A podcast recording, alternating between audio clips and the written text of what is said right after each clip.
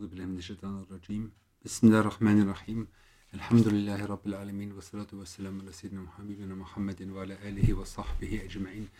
اللهم صل على سيدنا محمد الفاتح لما أغلق والخاتم لما سبق ناصر الحق بالحق والهدي إلى المستقيم وعلى آله حق قدره ومقداره العظيم. السلام عليكم ورحمة الله وبركاته. Herzlich willkommen zu äh, einer weiteren Folge unserer Unterrichtsreihe Shifa von Qadi'iyat. Über die, äh, über die Eigenschaften äh, und, den, und die Rangstufen des Propheten wasallam und die Pflichten, die wir als Gläubige ihm gegenüber äh, haben.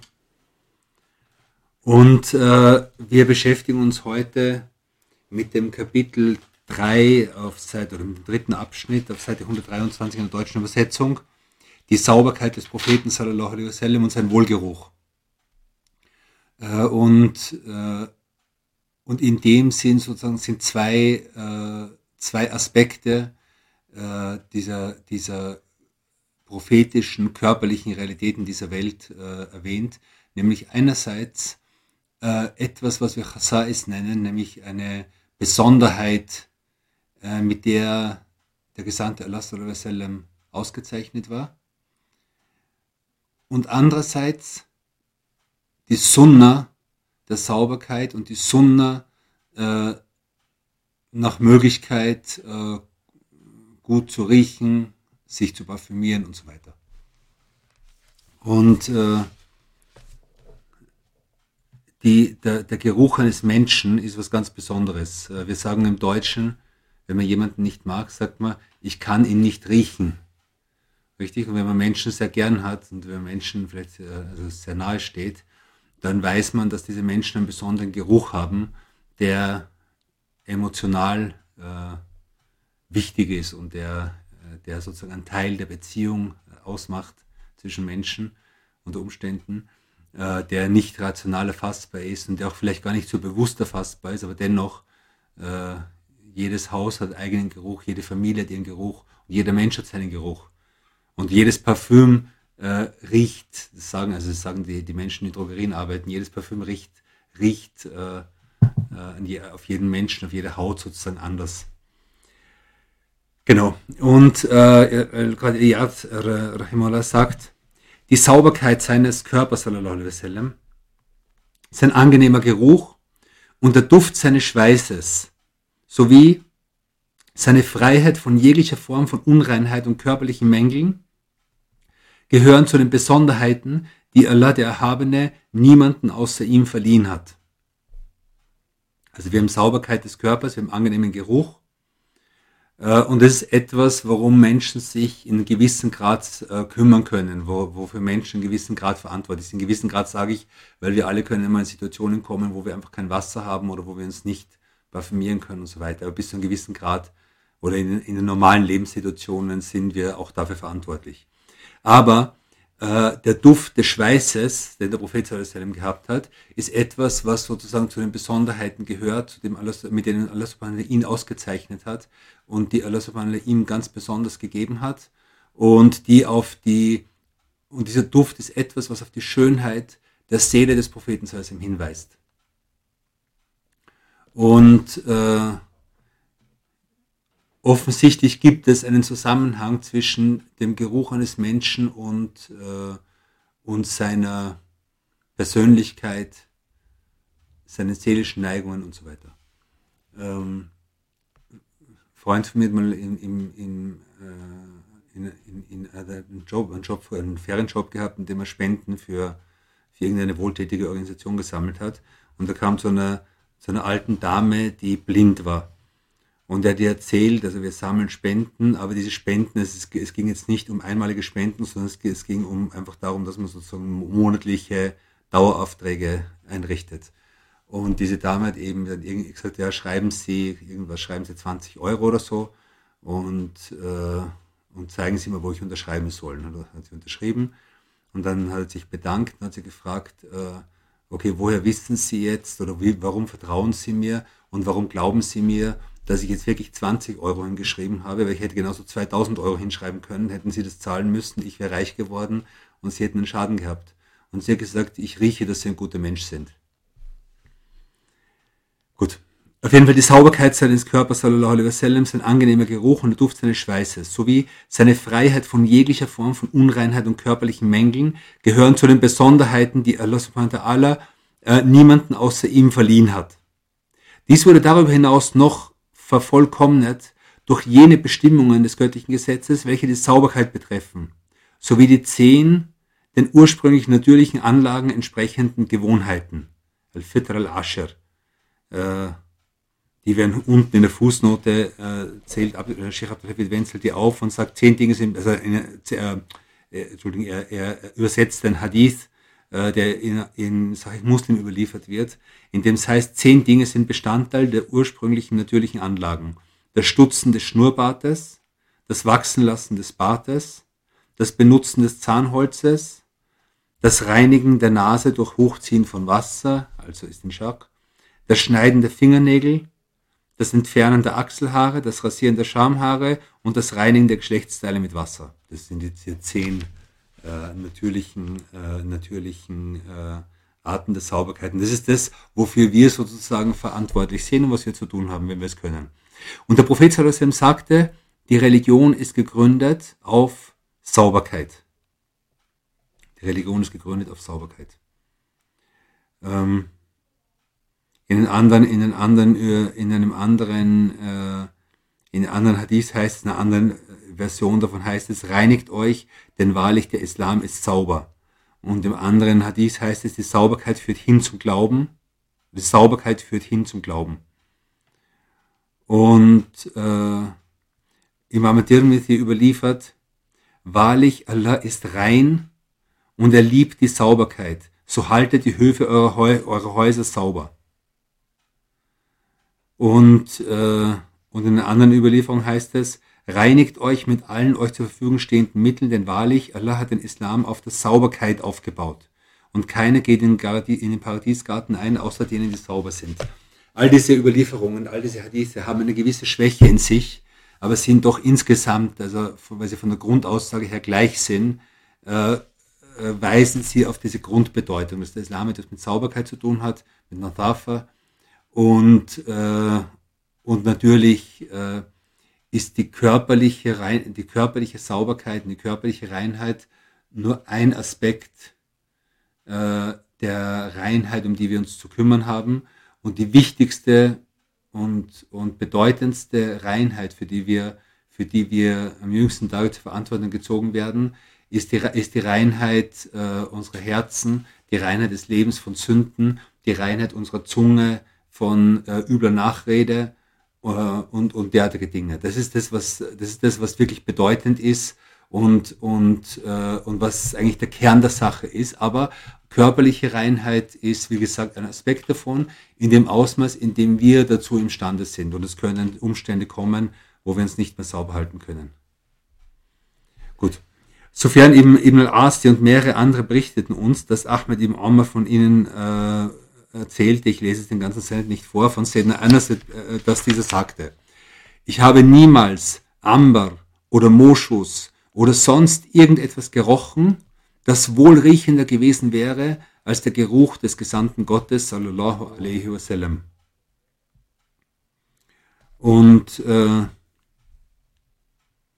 und, und auch, hier, hier, auch hierüber gibt es viele Berichte und alle Gefährten, die den Propheten gerochen haben, haben gesagt, von ihm ist ein Duft ausgegangen, der unvergleichbar war und wesentlich besser war als alles andere, was man sich vorstellen kann. Und äh, für die Leute, die schon mal in Medina waren oder in Mekka waren, die wissen das, dass jeder Ort, jeder Platz und jedes Ding, welches äh, mit dem Propheten in Berührung war, hat einen ganz, ganz eigenen Duft, den äh, der, der bekannt ist unter den Leuten von Medina als Raiha Taiba oder die, der, der, der Wohlgeruch, der prophetische Wohlgeruch.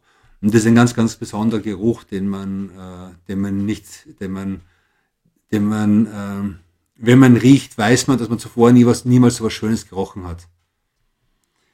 Ähm, genau. Wir, wir hatten vor, vor einigen Jahren äh, jemanden getroffen, äh, das war der letzte, also die letzte Familie, die im Haus von, äh, von, äh, von Abu Ayyub al-Ansari gelebt haben. Also in Medina gab es das Haus von Abu Ayyub al-Ansari, also Eyüp Sultan in der Türkei, der in, in Istanbul begraben ist. Äh, das erste Haus, in dem der Prophet in Medina gelebt hat. Und das Haus war eben bis vor circa 20 Jahren äh, stand es äh, etwas außerhalb von der Prophetenmoschee, wenn man vom, vom Babel Bakir rausgeht. Und die haben auch berichtet von diesem prophetischen Duft, der in diesem Haus sich immer weiter, der in diesem Haus immer wieder sozusagen aufge, wie sagt man, auf, äh, aufgekommen ist, riechbar war, vernehmbar war. Sallallahu alaihi wasallam. Ja, soll uns den Duft des Propheten sallallahu alaihi wasallam am jüngsten Tag und, und inshallah im, im Paradies riechen lassen. Jabir ibn Samura berichtete, dass der Gesandte Allah sallallahu alaihi wasallam einmal seine Wange berührte und er sagte, also der Gesandte berührte die, die, die, die Wange von seinem Jabir und er sagte, ich spürte von seiner Hand eine Kühle und einen Duft, als hätte er diese gerade aus einem Parfümbehälter genommen. Ein anderer sagte, Ganz gleich, ob er Parfüm aufgetragen hatte oder nicht. Wenn der Prophet seinem jemanden die Hand schüttelte, haftete diesem der Duft, haftete diesem der Duft für den ganzen Tag an. Und wenn er einem Kind über den Kopf strich, dann konnte man, konnte man es unter den anderen Kindern am Duft erkennen. Oder wenn er einen Jungen über den Kopf strich, konnte man ihn unter den anderen Jungen am Duft erkennen. Sallallahu alaihi wasallam. Also die Dinge, die sozusagen körperlich mit dem Propheten in Berührung kamen, äh, äh, dufteten.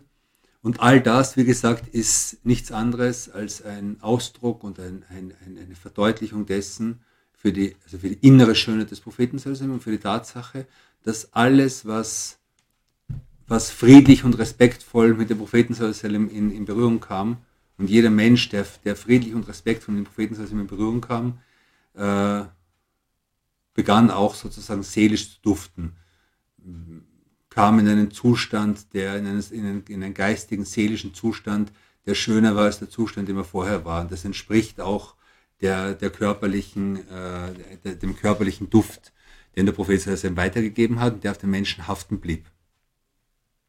Sallallahu alaihi wasallam. Der Gesandte Allah sallallahu alaihi wasallam schlief auf, einen, auf einer ledernen Unterlage, im Haus von Anas ibn Malik an und dabei schwitzte er. Da kam dessen Mutter, wer ist es, um Solem, äh, mit einem Glasfläschchen mit länglichem Hals, um darin seinen Schweiß aufzusammeln. Als er sie fragte, was er da täte, antwortete sie, wir tun es in unser Parfüm und dies ist das Beste unserer Parfüms.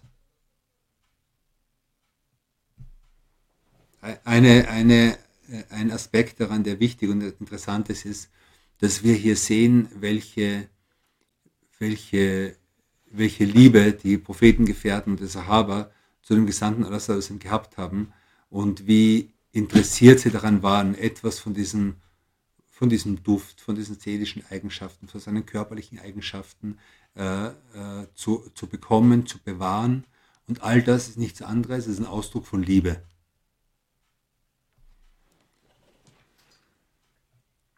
Al-Bukhari, Imam Bukhari, erwähnte, in seinem Tarikh al-Kabir, dass Jabir berichtet, also für, äh, nur so als, als Fußnote dazu, äh, Imam, Bukhari, Imam Bukhari ist heute bekannt und am bekanntesten für seine Sahih-Sammlung, Al-Jam Sahih, äh, diese, diese Hadith-Sammlung, in der ungefähr äh, knapp 6000 äh, authentische Hadithe überliefert, aber das ist nicht das einzige Buch. Er hat äh, einige andere Schriften hinterlassen.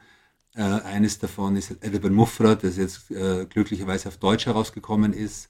Ein Buch, in dem unterschiedliche Überlieferungen nur zum Thema Adab, also gutes Benehmen vorkommen, zum Teil Sahih-Überlieferungen, zum Teil auch nicht Sahih-Überlieferungen.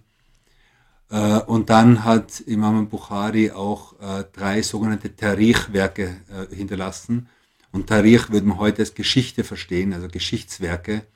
Äh, was, was für in der Hadith-Welt und für Imam Bukhari damit gemeint ist, sind biografische Enzyklopädien.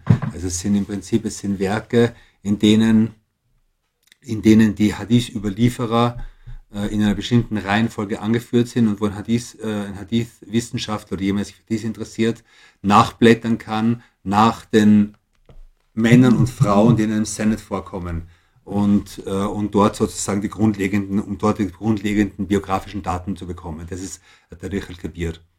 Also die, die, große Geschichte, die mittlere Geschichte und die kleine Geschichte quasi. So heißen die drei. Jedenfalls, äh, Imam Bukhari überliefert in seinem Tarikh al-Kabir, dass Jabir an berichtete, der Prophet sallallahu alaihi wasallam konnte keinen Weg entlang gehen, ohne dass jemand, der hinter ihm herging, an seinem Duft erkannte, dass er es war, sallallahu alaihi wasallam, der dort, dort, dort entlang gegangen war. Also wann immer der Prophet sallallahu auf einen Weg gang, äh, gegangen ist, äh, konnte man für einige Zeit noch riechen, dass, diesen, dass der Prophet in diesen Weg gegangen ist, weil der Duft von ihm geblieben ist. Äh, genau. In einer ähnlichen Überlieferung heißt es, auch von Sena Anas, Entschuldigung, von Sena Anas, der Folge ist von Sena Jabir, von Sena Anas, wenn er sallallahu sallam, durch, die Stra durch die Straßen Medinas ging, war von ihm ein Moschusduft wahrzunehmen, so dass die Leute sagten, der Gesandte Allah sallallahu alaihi wasallam ist diesen Weg entlang gegangen. Ishaq ibn, äh, ibn Rahuya berichtete, dass er sallam, diese Art von Duft verströmte, ohne dass er irgendein Parfüm benutzt hätte. Also er hatte sozusagen diesen natürlichen Duft und dieser natürliche Duft war eine Art von, äh, von, von Besonderheit und Wunderzeichen, welches alles in ihm verwirklicht hat. Und zusätzlich noch verwendete er in vielen Situationen Parfüm, um uns zu zeigen, dass wir in bestimmten Situationen, wo das passend ist, Parfüm verwenden sollen. Al-Musani und Al-Harbi berichteten von Jabir, dass dieser sagte, der Prophet sallallahu alaihi wasallam ließ mich hinter sich auf seinem Reittier sitzen. Und da berührte ich mit meinem Mund das Siegel des Prophetentums auf seinen Rücken und dabei, also und ein, ein Duft von Moschus überwältigte mich. Also der, der, der, der Duft des Propheten war so stark, dass der sozusagen mich überwältigte. Einer der, eine, einer der Experten der Berichte über die Wesensart des Propheten sallam, erwähnte, dass sich, wenn er sallam, seine Notdurft verrichten wollte, die Erde auftat und seine Notdurft und seinen Urin aufnahm, worin sich ein angenehmer Wohlgeruch verbreitete.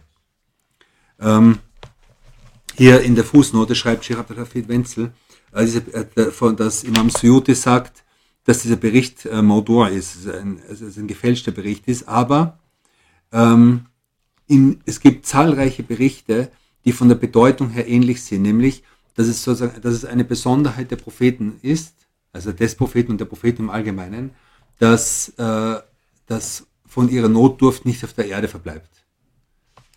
Genau. Wahrlich ist es der Erde befohlen, diese, das heißt die Ausscheidungen von uns, den Propheten, zu verbergen. Und äh, von, in einer, in, in einer äh, Überlieferung von Daguan wird gesagt, es war von ihm weder in der Sonne noch im Mondlicht ein Schatten zu sehen, noch eine Spur seiner Notdurft. Also eine Besonderheit, die, wie gesagt, ist, hat nichts mit dem zu tun, also diese Sache hat nichts mit dem noch, mit, mit einer Sonne zu tun, nach der wir uns richten sollen, weil die, die menschliche Natur in dieser Erde ist, dass, äh, dass wir eben äh, Notdurft verrichten und dass die auch, dass die auf der Erde bleibt und auch da, darin ist, ist eine Lehre für uns. Äh, und insofern äh, im Paradies heißt, gibt es keinen, gibt's keinen Notduft mehr. Äh, aber äh, auf dieser Erde ist es sozusagen einfach eine natürliche Veranlagung von uns.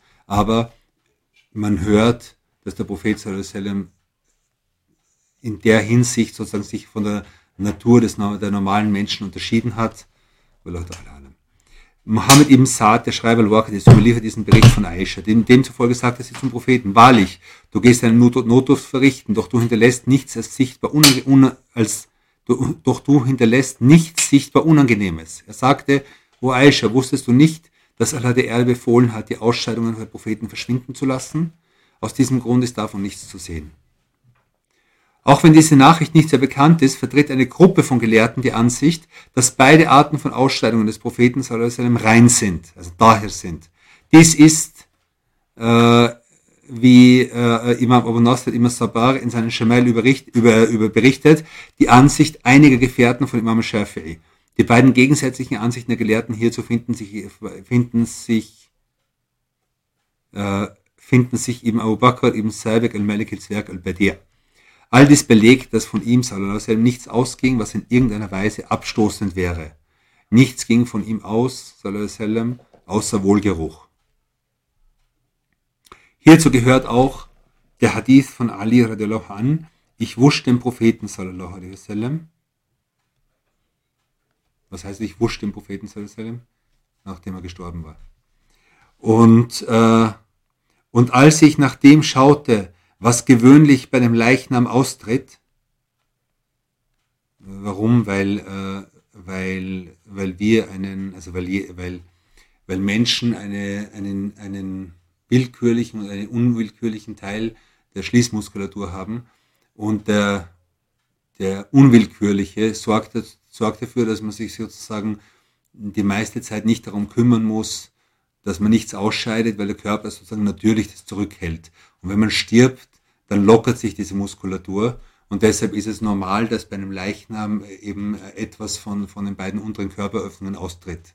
Das ist völlig normal, einfach weil die, weil die Muskulatur erschlafft. Und, und auf das muss man, wenn man Totenwaschen macht, muss man darauf achten, dass man, dass man ein bisschen auf den Bauch drückt und so und das sozusagen ausscheidet, noch einmal wascht und so weiter. Und er sagt, äh, als ich, dem, ich wusch den Propheten wasallam, und als ich nach dem schaute, was gewöhnlich bei einem Leichnam austritt, fand ich nichts davon vor.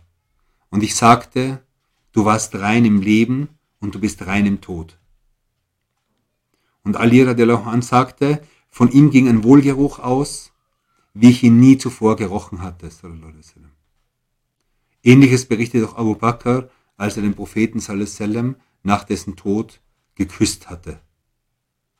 Hier wird berichtet, dass, dass, dass in Abu Bakr an äh, zum, äh, zum Totenbett des Propheten gegangen ist, ihn auf die, auf die, ins im Gesicht geküsst hat und, und gesagt hat, tippt der Haien oder tippt der Medern.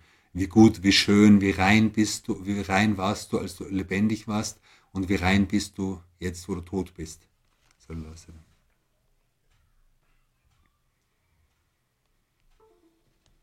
In dieses Kapitel gehört auch, dass Malik ibn Sinan am Tage der Schlacht von Uhud von seinem Blut sallam, trank und es aufleckte. Der Prophet sallam, gestattete es ihm und sagte, das Höllenfeuer wird ihn nicht berühren. Ein ähnlicher Vorfall ist dieser, Abdullah ibn Zubair trank vom Blut des Propheten sallam, als dieser sich hatte schröpfen lassen, worauf der Prophet sallam, zu ihm sagte, wehe, wehe dir vor den Leuten und wehe ihnen vor dir, ohne jedoch Einspruch gegen sein, gegen sein Tun zu erheben. Genau. In einer weiteren Überlieferung äh, wird davon berichtet, dass eine Frau den Urin des Propheten Salzalem trank. Darauf sagte er zu ihr, du wirst niemand der Bauchschmerzen leiden. Und bei all diesen Begebenheiten befahl der Prophet Salzalem den Betreffenden weder sich den Mund auszuwaschen, noch untersagte ihnen es wieder zu tun. Und der Bericht dieser Frau, der den Urin des Propheten Salzalem trank, ist ohne jeden Zweifel authentisch. In einem solchen Maß, dass der Daraqot in der Ansicht war, er gehöre in die Sahih-Sammlungen al-Bukharis und Muslims. Und der Name dieser Frau ist Baraka, doch es gibt unterschiedliche Ansichten bezüglich ihrer Abstammung. Und es wird gesagt, dass um Eimann, äh, es sei, dies sei um Eimann gewesen, der den Propheten zu, zu dienen pflegte. Äh, genau. Und der Prophet sallam, war bereits bei seiner Geburt beschnitten und seine Nabelschnur war schon durchtrennt. Und von Amina, der Mutter des Propheten sallam, wird berichtet, dass sie sagte, er wurde in der Tat vollkommen sauber geboren, es war keinerlei Unreinheit an ihm. Und von Aisha radiallahu anha wird berichtet, dass sie sagte, ich habe die Geschlechtsteile des Gesandten Allah sallallahu alaihi wasallam nicht ein einziges Mal gesehen. Von Ali radiallahu wird berichtet, dass er sagte, der Prophet sallallahu alaihi wasallam trug mir auf, dafür Sorge zu tragen, dass niemand außer mir ihn nach, nach seinem Tod waschen sollte. Und er sagte, keiner sieht meine Blöße an, ohne dass ihm sein Augenlicht genommen wird.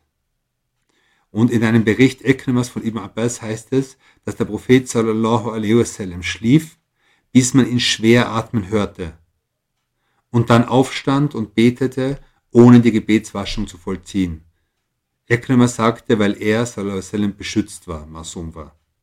Und vom Propheten sallam, wie er selbst wird berichtet, wird gesagt, äh, dass er zu Eines im Malik sagt, äh, mein Auge schläft, aber mein Herz schläft nicht. Also der Schlaf des Propheten sallam, war was Besonderes, indem er sozusagen weiterhin bei vollem Bewusstsein war, aber sein Körper sozusagen einfach äh, gerastet hat. Gut. Äh, wie gesagt, all das sind Dinge, die uns darauf hinweisen, dass Reinheit äh, ein, eine Basis dieser Religion ist. Und die körperliche Reinheit, die Reinheit unserer Kleidung, die Reinheit unserer Wohnung, die Reinheit unserer, unserer, unseres Gebetsplatzes und so weiter, äh, all das ist ein Aspekt dieser Reinheit. Und der wesentlichste Aspekt, den der Prophet verkörpert hat und den wir von ihm lernen sollen, ist eben die Reinheit des Charakters, die Reinheit der Zunge, die Reinheit des Lebenswandels. Und, äh, und körperliche Reinheit ist, wie gesagt, ist ein Aspekt davon, der damit verbunden ist äh, und den Allah subhanahu wa ta'ala durch einige besondere Merkmale an diesem Propheten hat erscheinen lassen, äh, die zum Teil und zum Teil sind es Besonderheiten, die nur diesem Propheten zukommen und uns nicht. Und zum Teil sind es Dinge, um die wir selbst uns kümmern können, nämlich so, so wie gesagt, soweit wir fähig sind, uns darum zu bemühen, sauber zu sein, gut zu riechen, schön zu sein, soweit es möglich ist. Und das, und, und vielleicht hier noch ein wichtiger Punkt, ähm, die Menschen, die das, die das beschrieben haben, sind zum großen Teil Menschen, die sehr, sehr nah beim Propheten Sassam gelebt haben. Das heißt, die sozusagen Familienmitglieder waren, seine Frauen, seine, die, die, die Leute, die in seinem Haus gelebt haben, diesen Duft beschreiben. Und das ist etwas, was sehr interessant ist. Warum? Weil wir dazu neigen, äh, ich glaube vor allem Männer, aber, aber, ganz allgemein, es gibt eine Neigung über die, äh, die, und zwar, dass man wenn man hinausgeht, wenn man in Gesellschaft ist, wenn man in Gesellschaft, wenn man in fremder Gesellschaft ist, in, in, in Gesellschaft außerhalb des Hauses ist, dass man sich besonders darum bemüht, gepflegt zu wirken, gut zu riechen, parfümiert zu sein, geputzte Zähne zu haben und so weiter und so weiter. Ja? Besonders guten Eindruck zu machen auf allen Ebenen. Aber es viele Menschen äh, in ihrer eigenen Familie und in ihrem eigenen Haus genau das vernachlässigen und sich gehen lassen und schlecht riechen und, und schlechte Kleidung tragen und so weiter und so weiter. Und, äh, und das ist etwas, was äh, eigentlich, ähm, was oft äh, als, als eine Art von Respektlosigkeit verstanden werden kann, was oft so eine Art von Gleichgültigkeit gegenüber denen ist, mit denen man zusammenlebt. Und das soll man nicht. Also man soll sich, es wäre es wäre äh, gute Bemühung, dass man sich, auch wenn man zum Beispiel zu Hause, wenn man zu Hause ist, wenn man zu Hause betet und so weiter, dass man sich genauso schön macht, wenn man in die Moschee gehen würde, dass man genauso gut riecht, wenn man, in die, wenn man in die Moschee gehen würde und so weiter. Äh, also denkt dran, der Duft des Propheten Sallallahu wird beschrieben von Menschen, die ihm sehr nahe waren. Und äh, äh, hütet euch davor, ähm, in der eigenen Familie nur nach Zwiebel zu stinken oder nach irgendwas oder nach Autoreparatur äh, oder sonst was. Also, also, wir sollten uns bemühen, diesen Respekt, den wir den Menschen draußen entgegenbringen, auch den Menschen entgegenbringen, mit denen wir zusammen wohnen. Und das ist auch, auch das ist ein, ein Aspekt der prophetischen, äh, der prophetischen Rechtleitung. Gut, beim nächsten Mal, inshallah, beschäftigen wir uns äh, im vierten Abschnitt mit der äh, mit der Intelligenz und dem Scharfsinn des Propheten also den geistigen Fähigkeiten, äh, seinen, seiner außergewöhnlichen Wahrnehmung und auch den, der Art und Weise, wie es sich sozusagen bewegt hat. Äh, ich sehe jetzt eine Frage und zwar, wie heißt der Übersetzer von Adam, von Adab al-Mufrad? der Übersetzer von Adab al-Mufrad ist ähm, Adel Atomiati, Adel Atomiati, der hat einige gute Bücher übersetzt, der hat äh, Bidayat al-Hidayah übersetzt von Imam Rasali und so. Und Mashallah ist jemand, der lebt auch in Niedersachsen. Ich habe ihn leider nie kennen, bis jetzt nicht kennenlernen dürfen. Aber Mashallah macht, äh, äh, macht sehr, sehr gute Übersetzungsarbeit. Und dieses Buch ist ganz, ganz neu. Also ich glaube, das ist vor, vielleicht vor einem Monat oder so rausgekommen. Adel Atomiati. Und der dann auch einen eigenen Verlag. Genau. Gut. Gibt es sonst irgendwelche Fragen?